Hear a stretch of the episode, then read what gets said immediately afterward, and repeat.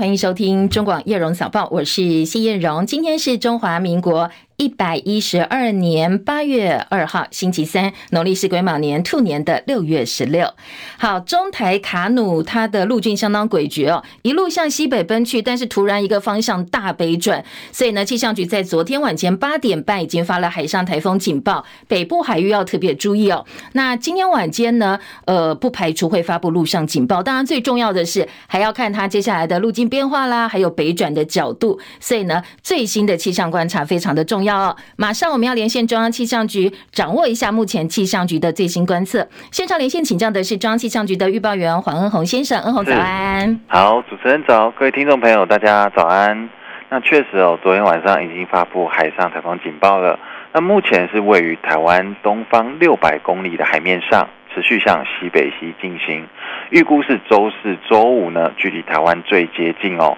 那这段时间，暴风圈可能也会触碰到台湾的陆地，也就是可能会发布陆上台风警报哦。那可能就会是在今天的下午至傍晚这段时间发布哦。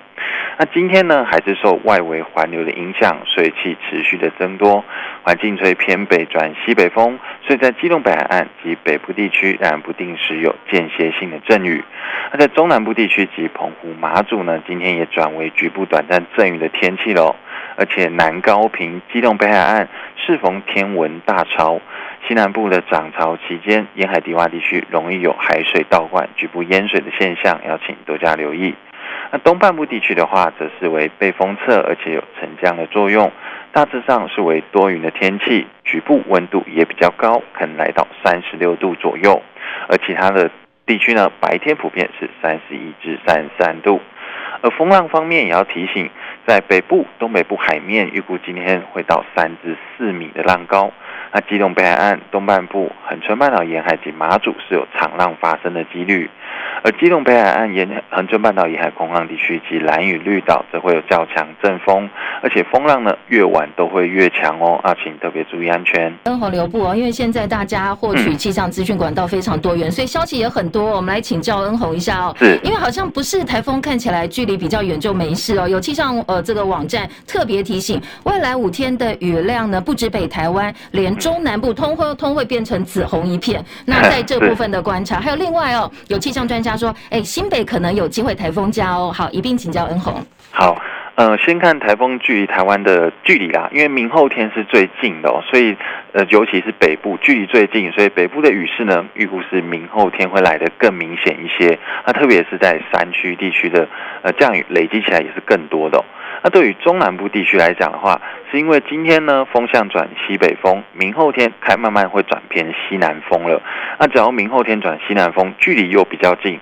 那整个风场带把水汽带进来，整个中南部的雨在明后天也会明显的增强哦。那但这个中南部的雨还会持续，主要是因为随着台风虽然远离了。台湾附近还是吹西南风，而且持续好一段时间，预估可能还会到下周哦。所以这个中南部的降雨呢，从明后天开始明显增强之外，会持续到下周。那特别是山区雨势是非常的明显的哦，那特别留意。那再来就是呃，我们虽然在周四晚到周五清晨是距离台湾最接近的时候，暴风圈可能会碰触到北北基以的陆地哦，主要都还是以基隆北海岸啊、东北角一带比较多。但是呢，呃，主要的强风还是比较靠沿岸，呃，实际阵风还是靠沿海地区比较明显。内陆的话，风还是会比较弱一些哦。好，谢谢恩红提醒，也提供给大家参考哈。你今天到气象局哦，一旦遇到呃天气变化比较多、变数比较大的时候，现在就是他们最忙碌的时候哦。好，也谢谢恩红提供给中广新闻网我们第一时间最新的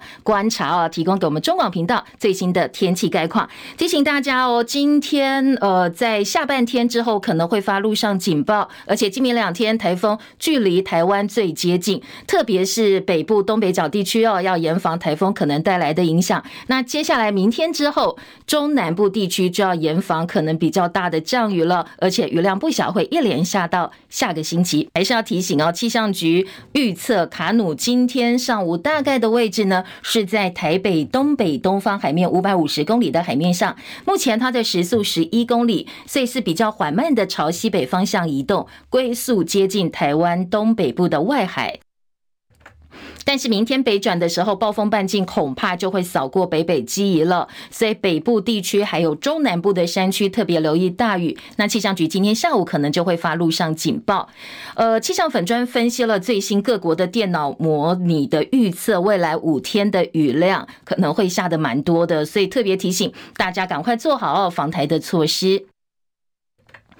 而北部、东北部首当其冲，西半部、中南部也会迎接雨势。那昨天深夜开始呢，雨势往南延伸。天气风险公司表示，从目前预估风力雨量来研判，明天新北可能会达到停班停课标准。而新北市长侯友谊现在在日本访问，他昨天深夜发文说，呃，已经穿上熟悉的红背心，跟市府团队呢跨海召开了防台会议，岳阳关注台风最新动态。而侯友谊今天傍晚就会回到台湾来，晚上呢也会开第三次的工作汇报，确定各地的风雨状况，再来决定明天新北是是否正常的上班上课？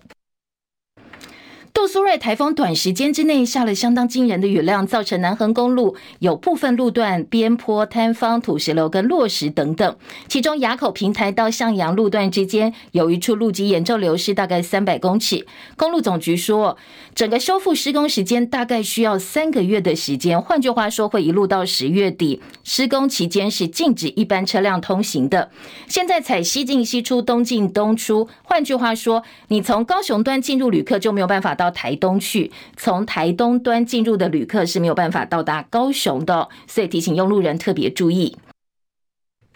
受到台风来袭影响，龟山岛、封岛三天大道城的烟火秀暂时延后，而共寮国际海洋音乐季呢，也已经确定延期了。想到杜苏芮台风在大陆造成了严重灾情，大陆的经济以及京、北京、天津、河北连日暴雨、洪水泛滥，灾情严重。到昨天晚间为止，疏散超过百万人，受灾将近六十万人，至少二十个人死亡。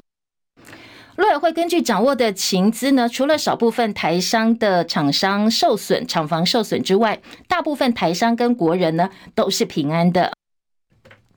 针对这次大陆洪灾，蔡英文总统透过总统府表达关心跟慰问，特别在推特上用简体字发文关怀。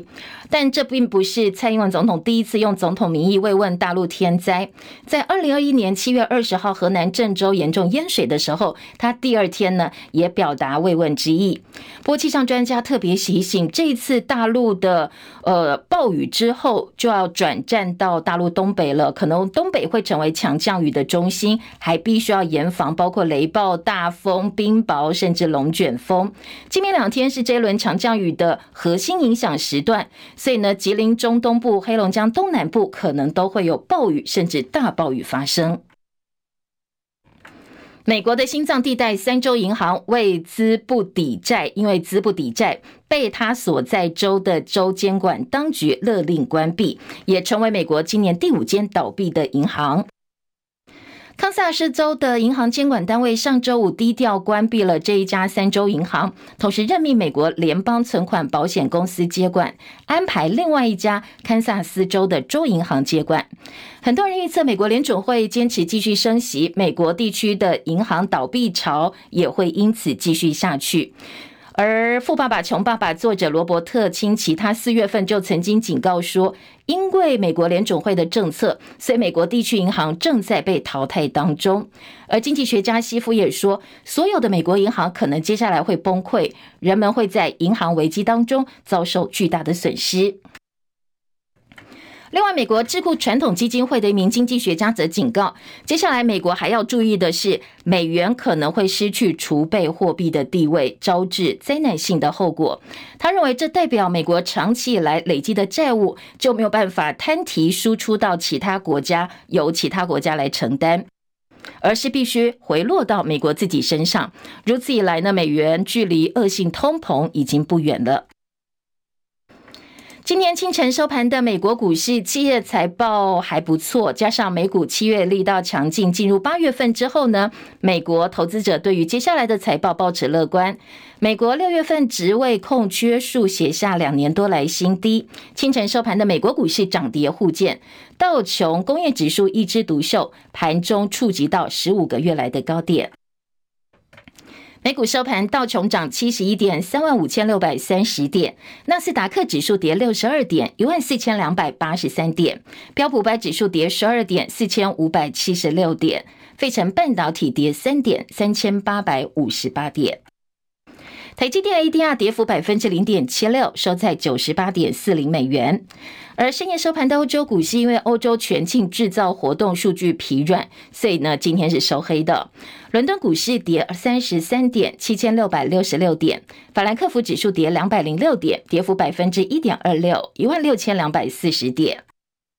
巴黎 CAC 四十指数跌九十一点，跌幅也超过百分之一，百分之一点二二，收在七千四百零六点。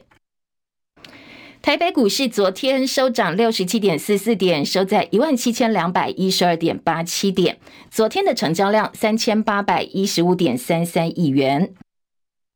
而在亚币齐跌的情况之下，因为国际美元持续反弹，所以呢，非美货币就承受压力。昨天台币对美元早盘掼破三十一点五元关卡，收盘的时候贬值八点八分，收在三十一点五一八兑换一美元。台币汇价已经连三黑，写下近九个月来的新低。昨天台北外汇市场成交量放大到十九点一四五亿美金。AI 概念股最近遇到强震，多档指标股都杀到跌停。特别是最近广达大涨之后，很像是心电图一样波动很大哦。对此呢，昨天广达董事长林百里他针对市场的疑虑做了解释跟回应。他说呢，只要是好的心电图都安啦。被问到 AI 股价有没有可能是泡沫化，他说呢，股价是别人决定的。那现阶段呢，他认为这个 AI 是没有问题的。而劳动基金运用局公布二零二三上半年劳动基金的运用绩效，跟大家比较有关的是我们的新制劳退基金，规模三兆七千八百七十八亿元，上半年的收益呢是三千零六十七亿元，收益率百分之八点三八。好，百分之三点三呃八点三八的收益率其实蛮高的，去年亏的都补回来了。如果你要平均到每个劳工的身上的话，账面获利二点四五万元，这是平均数。从前十大持股名单来看，受惠的还是 AI 题材的概念股，像广达哦，从十名开外一举呢跃升到第四大持股的股东，这也是劳动基金运用绩效投资呃比较正确的一个标的，或从目前来讲哦，收益来讲比较正确的一个选择呢，也让每位股民账面获利二点四五万元。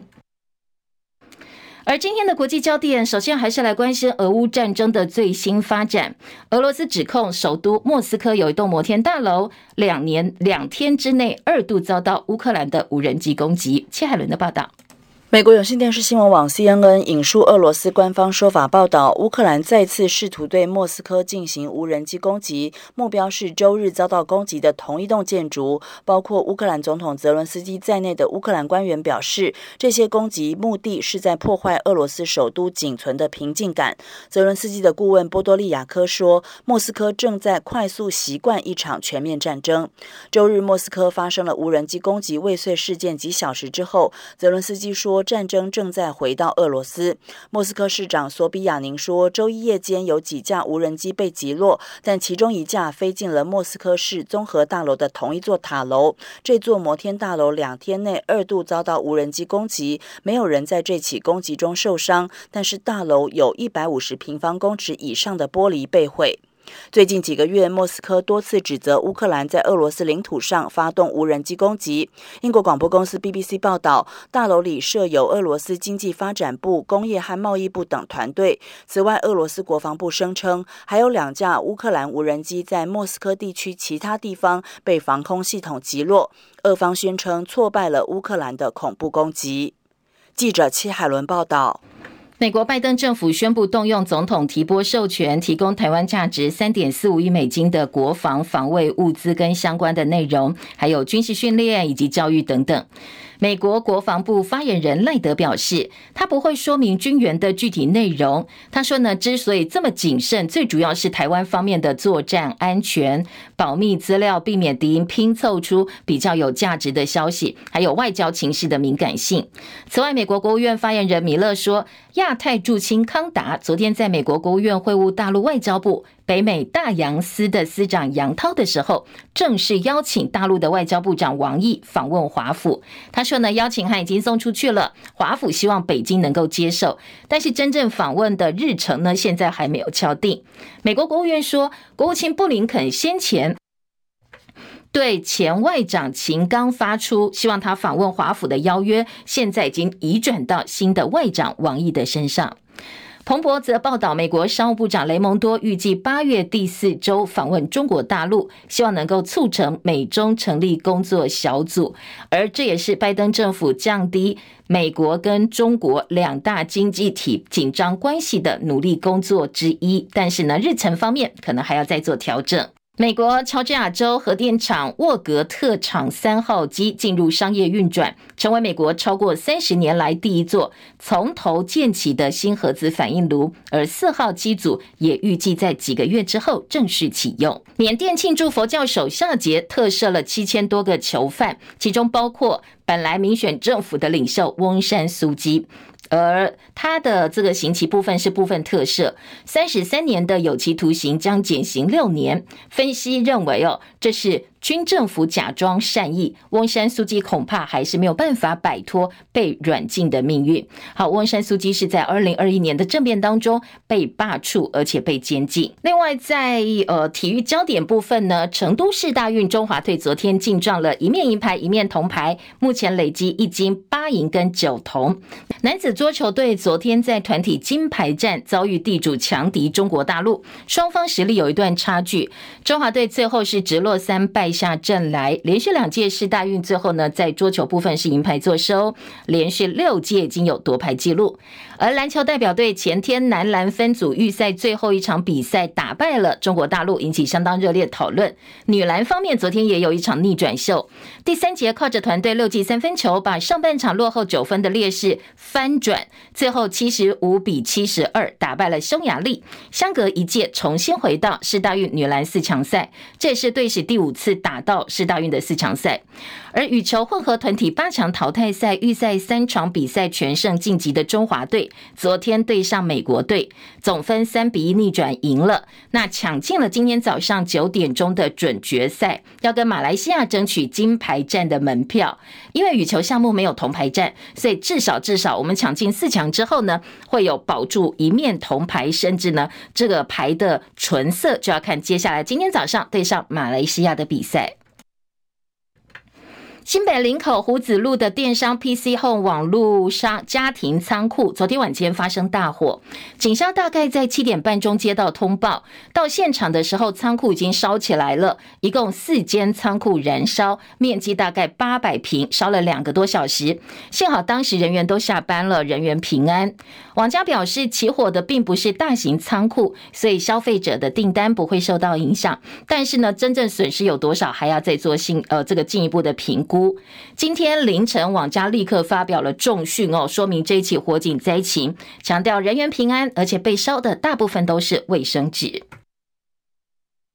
国人喜欢到日本旅游，不过日本观光神卡西瓜卡最近传出被诈骗集团拿来储值盗刷，用这样一个方式洗钱。银行业者说，集结交通票证跟小额支付的西瓜卡被诈骗集团拿来榨取受害者的 Apple Pay，盗刷储值金存入西瓜卡。直接在海外洗钱。现在国内已经有很多中大型银行发感发卡发函给这个日本的西瓜卡公司，说台湾已经有数千甚至上万人受害。那因为西瓜卡方面，他们给我们的回应是，这卡片是没有记名的，所以无从过滤储值的到底是消费者本人还是诈骗集团哦。所以现在这个跨国纠纷可能在银行之间呢，变成了茶壶里头的风暴。好，不管银行接下来怎么处理。大家在哦拿到西瓜卡要处置或消费的话，要特别注意自己的权益。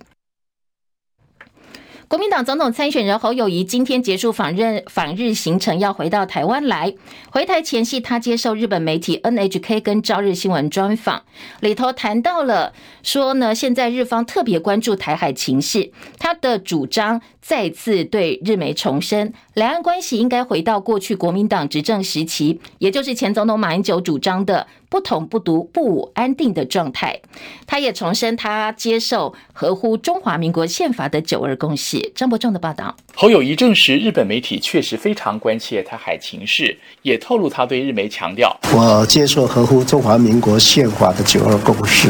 我反对台独，反对一国两制。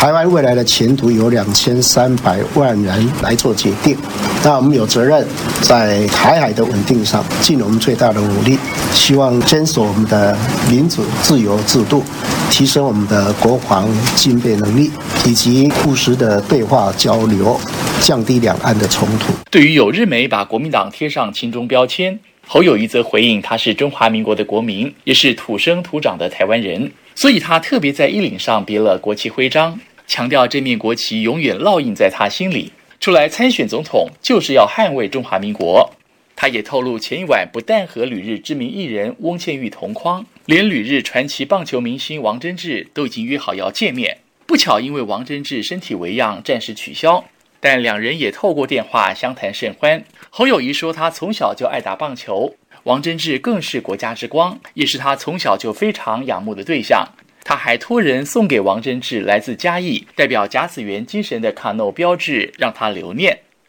中广记者张伯仲。台北报道。好，行政院五月十六号通过部会改组，农委会正式升格农业部。那第一任部长呢，就是本来的农委会主委陈吉仲。昨天陈吉仲揭牌致辞的时候，刚好现场下大雨，雨势很大，他全程哦都没有撑伞，直接淋雨致辞。除了感谢民进党执政在蔡总统领导之下，让他这样一个乡下长大的小孩去当农业部长，他也承诺会继续推动各项业务，让农业永续继续壮大哦。不过，呢，呃，农业部成立是农业界等待很久的大事，但是这个部长到底称不称职，有没有机会去符合民众农民的期待，做出一番大家所期望的一些政策推行呢？继续来听哦，我们中广记者张佳琪的分析报道。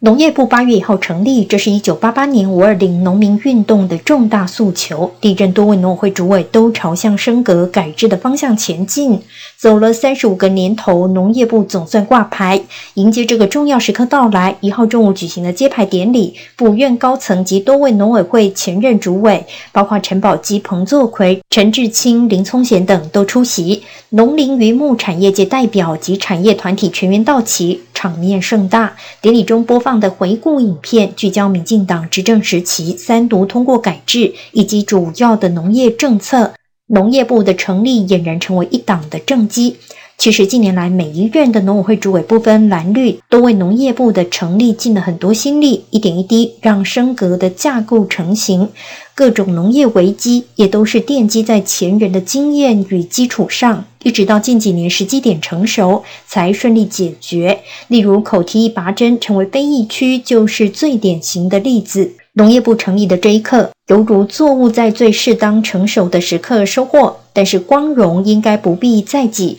首任农业部长陈吉仲更该感谢所有前人以及农渔民共同的努力。农业部有九个三级行政机关，七个三级试验研究机构。原本的畜生格为司，并且新成立资源永续利用司、动物保护司。资源永续利用司由前企划处处长庄老达接任，动物保护司由原畜牧处副处长姜文全接任。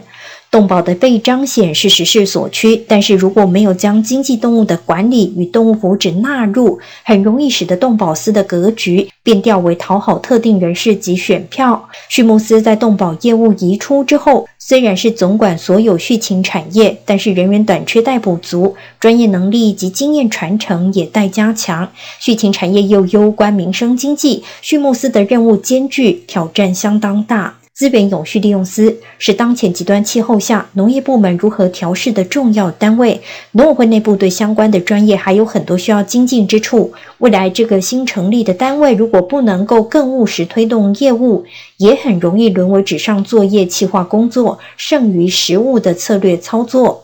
更重要的是，陈吉仲在主委任内已经太习惯于发钱补助处理许多重大农业问题，许多基层农业研究人员近年来已经不堪长期来特定的看灾任务，早早求去转教职。新任部长的心态如果不能有所调整，农业部成立的意义将会有愧于三十五年前农渔民深切的期许。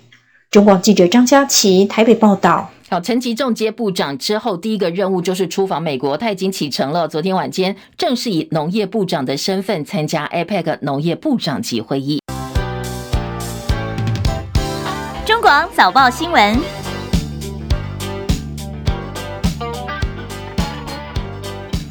提醒您，现在时间七点三十分，欢迎回到叶荣早报，我是谢艳荣。好，中广新闻的 YouTube 频道现在有直播。再来关心今天早报的头版内页新闻重点。首先在头版的焦点部分，头版头条，今天中国时报的头版头条以及呢联合报的头版二题都是跟台积电有关的话题。要好，透过直播的听众朋友也可以看一下哦。我们两张报纸今天头版的版面安排，中时的标题是亚利桑。纳工会向台积电找借口引进低薪劳工，而联合报则报道说，因为哦现在有文化差异，所以呢可能台积电踩到政治地雷了。他们派员到美国去支援，结果被批抢工作。当然没有那么简单哦，相关的内容等一下我们再提供给您。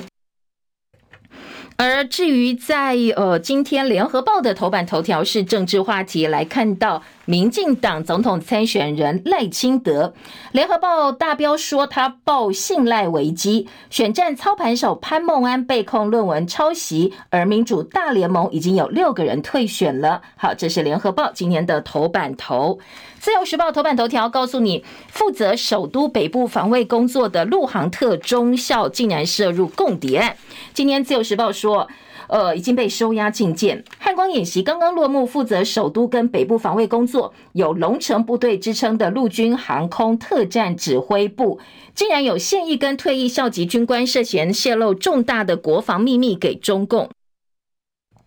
高检署前天指挥调查局搜索位在桃园龙潭的陆军航特部六零一旅，约谈谢姓中校跟担任中间人的谢姓男子到案。事后依照违反刑法的外患罪，向法院申请羁押寄件获准。另外还有涉嫌呃涉案的退役少校被諭令六十万元交保，疑似这个谢姓中校泄露重大的国防秘密。接头的中间人也已经到案了，都被收押。这是自由时报今天的头版头条。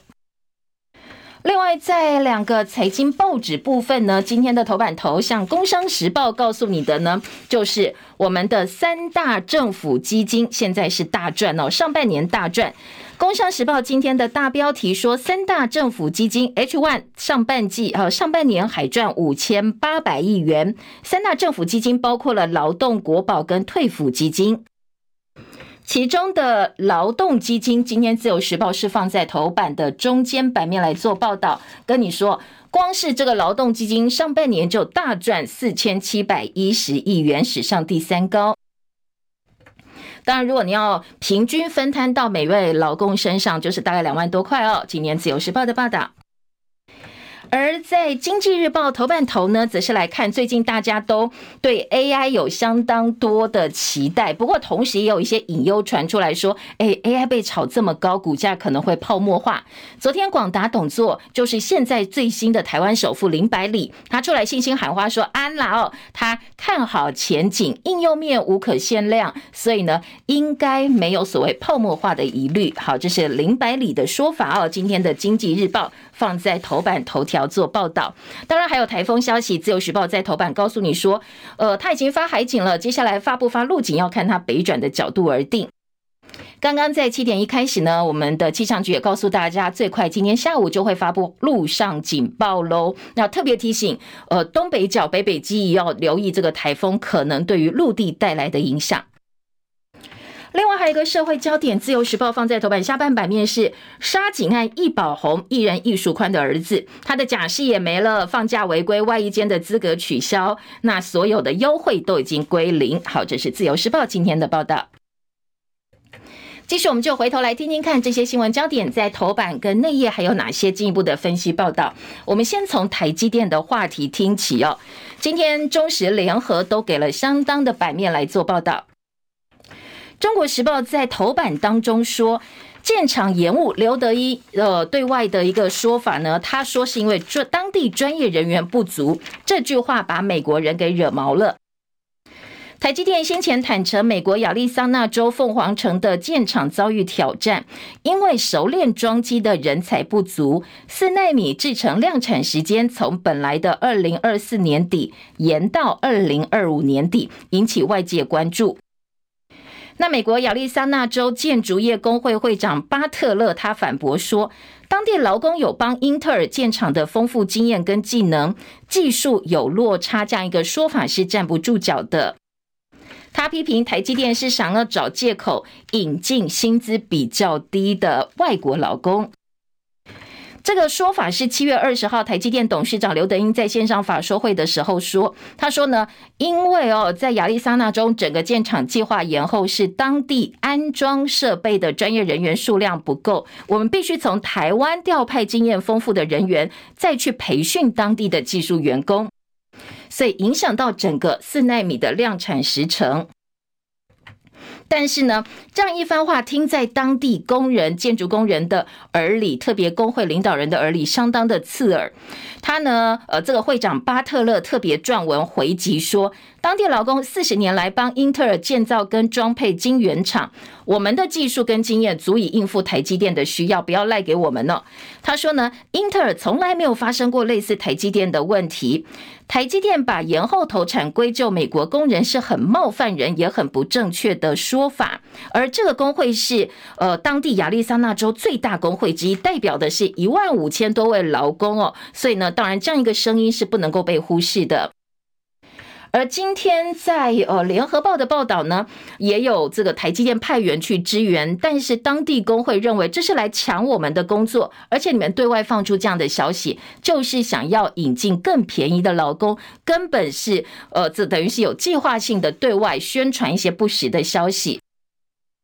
好，对于这样一个来回的一个直接对话跟呃有点矛盾跟冲突的状况呢，台积电对外特别强调说，我们派去支援或者是指导的台籍人员只是短期的支援而已哦，我们最后还是都会用当地的劳工，绝对不会用外籍来取代当地劳工。像我们现在很多工作都是请当地的劳工哦。好，希望呢能够化解工会方面的疑虑。好，刚才有提到台积电特别解释说，我们没有要从外面找劳工来哦。只是呃，从台湾去的劳工是暂时的来指导相关的技术工作。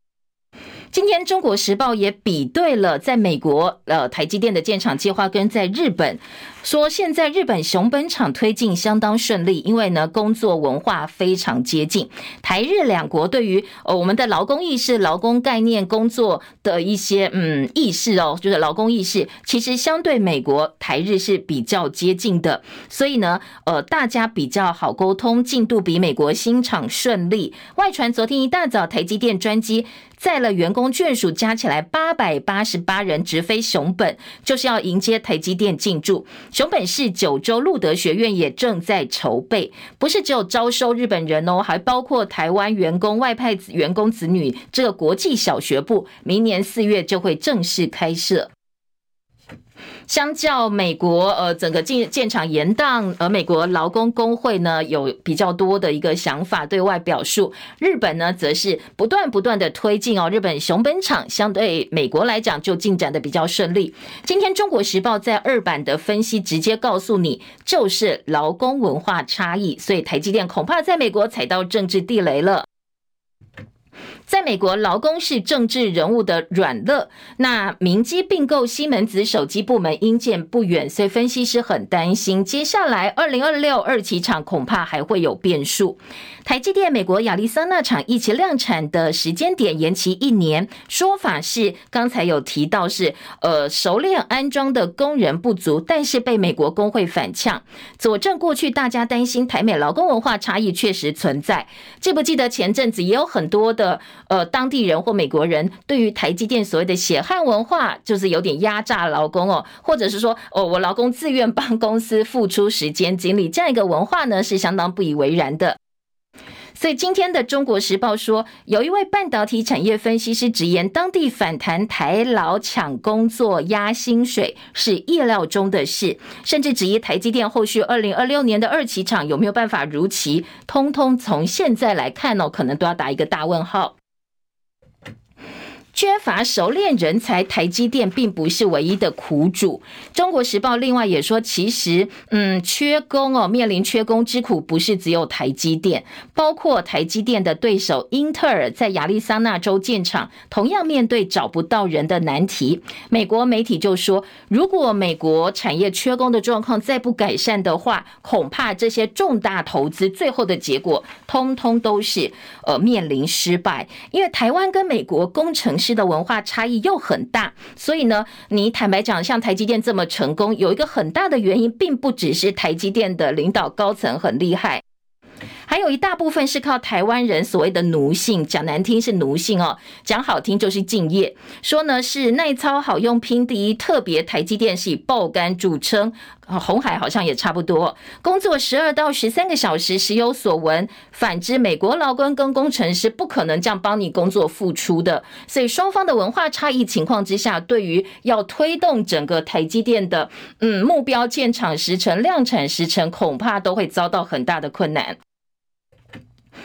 像今天《中国时报》另外还有用一个例子说，二零零五年宣腾一时的明基电通并购西门子手机部门，当时明基借此跻身全球第四大手机品牌。不过没想到一年之后，董事长李坤耀在台北悲痛宣布，说他不再投资了，付出了三百五十亿学费的代价。明基事前有评估不足的因素，但是台德双方研发团队出现对立冲突，也是东西方文化差异太大，最后呢就功亏一篑了。好，这个西门子当年的一个经验，现在台积电呢必须要呃想清楚哦，审慎应对，否则恐怕这些投资案还有很多很多的不确定性。另外，在 AI 的话题呢，今天财经报纸很多，哦那在综合性报纸也有。关于 AI 的话题，今天在呃这个自由时报的二版财经报纸的头版都看得到。自由时报说，台厂拼插旗 AI 发明专利异军突起，上半年申请前十大法人，联发科成长百分之一百一十四，三百二十一件最出呃最最出色。AI 发展快又广，基本法延后推出，没有提到确切的时间点。不过郑文灿强调，AI 发展法我们一定会提出来。而倡议数位信任治理资策会发布企业生成 AI 指引，好，这是今天自由时报另外一个标题。经济日报则是林百里谈 AI，告诉大家不要太担心，说呢，只要整个情势心电图是好的，大家都可以放心哦。而台达电 AI 伺服器的电源爆单营收占比跃到电源业务的五成，而且说明年不好说，但是呢，明年会比今年好更多。好，这是大家看好 AI，包括广达，包括台达电，都有对于 AI 相对来讲比较正面的一个说法。好，听完了财经焦点，我们来听听看联合报今天的头版头条，以及呢各个报纸在政治话题部分还有哪些相关的新闻。联合报头版头关心的是赖清德哦，说赖清德连报信赖危机，操盘手潘孟安被控论文抄袭，而且呢他所提倡的民主大联盟现在至少有六个人退选。今天在联合报的头版报道当中有提到说，昨天。呃，国民党立委王宏维他指控潘孟安论文涉嫌抄袭，根据论文比对系统结果发现，抄袭比率高达五成四，五成四就等于一半以上都不是他自己写的。对此呢，高呃这个高师大昨天在很快的时间就做了回应哦，说呢，呃，他确实他的硕士论文有违反学术伦理的瑕疵，两个月之内必须要更正抽换这本论文，但是呢，并不到达要撤销学位的程度。潘孟安潘孟安本人则提三点声明说，论文是有原创性，没有抄袭疑虑，希望呢尊重学伦会的审查结果。好，非常快速哦，包括了高师大，包括潘孟安本人都提出了说明。但是因为呃，这个潘孟安他的身份是赖清德竞选办公室的总干事，所以呢，在今天早报的切点呢，联合报头版就有说，赖清德过去对于党内的很多论文相关的案子，他提出了所谓的高标准。那你现在回头来看潘孟安，你是不是要用相同的标准来检视？而联合报在内页的三版大标题，直接把王鸿薇的指控放到了标题的位置，说呢，潘孟安论文抄袭懒到不改错字，抄袭率高达五成四。那潘孟安强调有原创性。但是在整个事件的背后，虽然说学校跟指导老师都出来帮潘孟安讲话，指导老师直接挺潘孟安说他没有抄袭的动机呀。这一本论文呢，或许他注释引证的时候有疏失，但是是没有抄洗的问题哟。而联合报头版跟内页的分析，最主要切点是赖清德不止这样一个嗯状况在他身边，包括了他所谓的民主大联盟，他的爱将卷入学论争议之后，他的民主大联盟计划也遭到挑战。像民进党屏东县第二选区原提名的立委参选人徐展维，因为涉贪现在退选了，那接替人选现在还不知道。被点名的庄庄瑞雄已经说他没有意愿。赖清德主推民主大联盟已经有六个人退选，他在党内的领导威望当然也会受到灼伤。所以记者蔡金宇在特稿说。以赖问未解，退选立委潮，还有亲信涉入论文抄袭案，现在呢，信赖台湾赖清德参选喊出来的口号，恐怕变成信赖危机了。现在赖清德在民调尽管领先，但是呢，美国对他的依赖论，像昨天被问到美国的这个官员，甚至不假不打算回应了，所以这些恐怕都是要他面对的问题哦。我们来听蔡金宇特稿讲什么？他说呢，民进党的家务事方面，立委提名人退选名单已经有六个，已经足以组一支退选队去打篮球了，而且范围北从基隆南到屏东，堪称从台湾头退选到台湾尾。党中央固然呢是在呃登记前果断处理，但是难免还是被选战期间的对手抨击，看得出来你提名前对征召人选的背景掌握度是不够的。对外方面，美国早在半年前就说赖清德并没有得到华府足够的信任，当时民进党还用官方新闻稿说没有这件事，但是最近走入白宫说持续发酵，美国人的依赖论哦，美国白宫的依赖论现在呢？更是这个传言甚嚣尘上，所以回头来看哦，当然，嗯，这个论文案去年在政坛引起轩然大波之后，潘孟安强调他没有错，不过后续还会不会卷起千堆雪，恐怕要再做进一步的观察。而徐展维退选，庄瑞雄说对屏东的政治生态很失望，所以他拒战。而在今天的《中国时报》的焦点，则是放在侯友宜身上哦，因为侯友宜，嗯，在日本这个访问的时候，他接受日本媒体的专访，内容呢，今天《中国时报》做了还蛮大篇幅的报道，三版版头是日媒关切台湾风险，侯友宜接受专访，特别强调他致力缓和两岸的战争危机，台日合作维持区域的稳定，他特别。遵马就是遵呃这个遵循过去马英九时代主张的不统不独不武的安定状态。他说，两岸关系应该回到过去民国民党执政时期，而且像前日本首相安倍晋三说，台湾有事就是日本有事，所以他希望稳定台海，让日本人在日本的台人以及国会议员大家都能够安心。不满柯文哲毁密会承诺，麻生太郎低调会侯友谊。他昨天见到了前首相麻生太郎，也见到了自民党政务调查会长笛生田光一。不过两场拜会都是闭门会议，很低调。那今天中国时报就说，最主要原因是。麻生太郎不满上一次民众党总统参选人柯文哲见面的时候，柯文哲违反当初不公开的承诺，而且呢，事后还爆料说麻生要到访台湾，所以这次面对侯友谊，他就先交代，哎呦，一切低调哦，不要对外太张扬了。好，这是呃，今年中国时报的报道。中时记者另外有特稿说，侯友谊抛出支持印太战略，这是下个月他访问美国的通关密码。说侯友谊在日本谈到拜登政府非常重视的印太战略，很多人解读说就是接下来帮他自己的访美铺路哦。时隔十六年，参选人到访日本，媒体说国民党很重视日本。还有外传，在呃彰化县议会议长谢点林退党之后，还有九个国民党正副议长酝酿要跟进退党。但是昨天国民党的前副秘书长李乾龙说，没有这么严重啦，但是真的啦，确实还有三心两意，有些人呢是还在考虑当中。而国民党主席朱立伦则说，不要制造谣言跟恐慌。现在大概确实还有两到三位的议长有意见，但是根据国民党自己的内参民调，所以内参民调就是他们不会公布，自己做参考哦。说这个内参民调呢，可以看得出来说，呃。侯友宜在民调上已经追上柯文哲，而且跟赖清德的差距非常的小，所以说现在已经追柯赶赖，哎，觉得好像后市看好，只要民调拉起来的话，应该就不会有太大的问题了。好，当然这是朱立伦自己的说法哦。那在呃其他的民调部分，是不是也呼应国民党这份内参民调？大家可以来拭目以待哦。好，这是今天呃中国时报，而自由时报也把。外传会有议长跳船潮，朱立伦痛斥这是谣言呢，放到了版头的标题。郭柯和柯文哲昨天对外表示，郭台铭很积极，那他是商人嘛，其实不会轻易的放弃哦。说呢，除非啦，他可能在呃投资效益上有一些考量，才可能放弃，否则现阶段他说，嗯，郭台铭应该是不会轻易放弃的。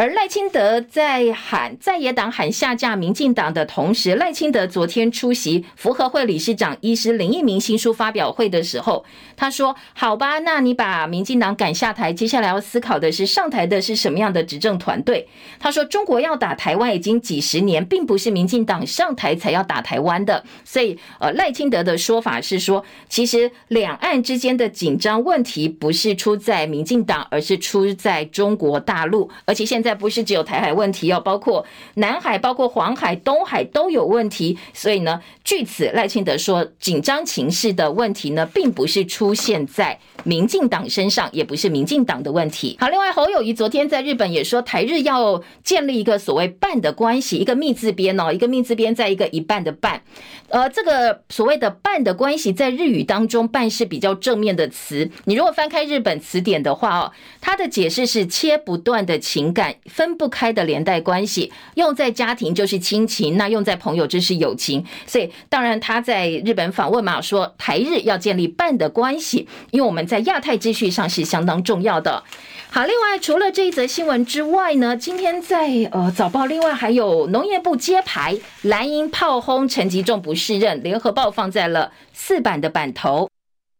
说气候变迁现在被农业部列为首要任务，但是蓝营呃在质疑呃这个陈吉仲的适任部分，说你除了补助补助再补助，恐怕接下来在面对很多真正核心问题的解决方式，大家看不到。最主要你看你用光电减渔减农班班吃石斑鱼跳票，选举到了，接下来你还会提出什么样的政见呢？大家都在看。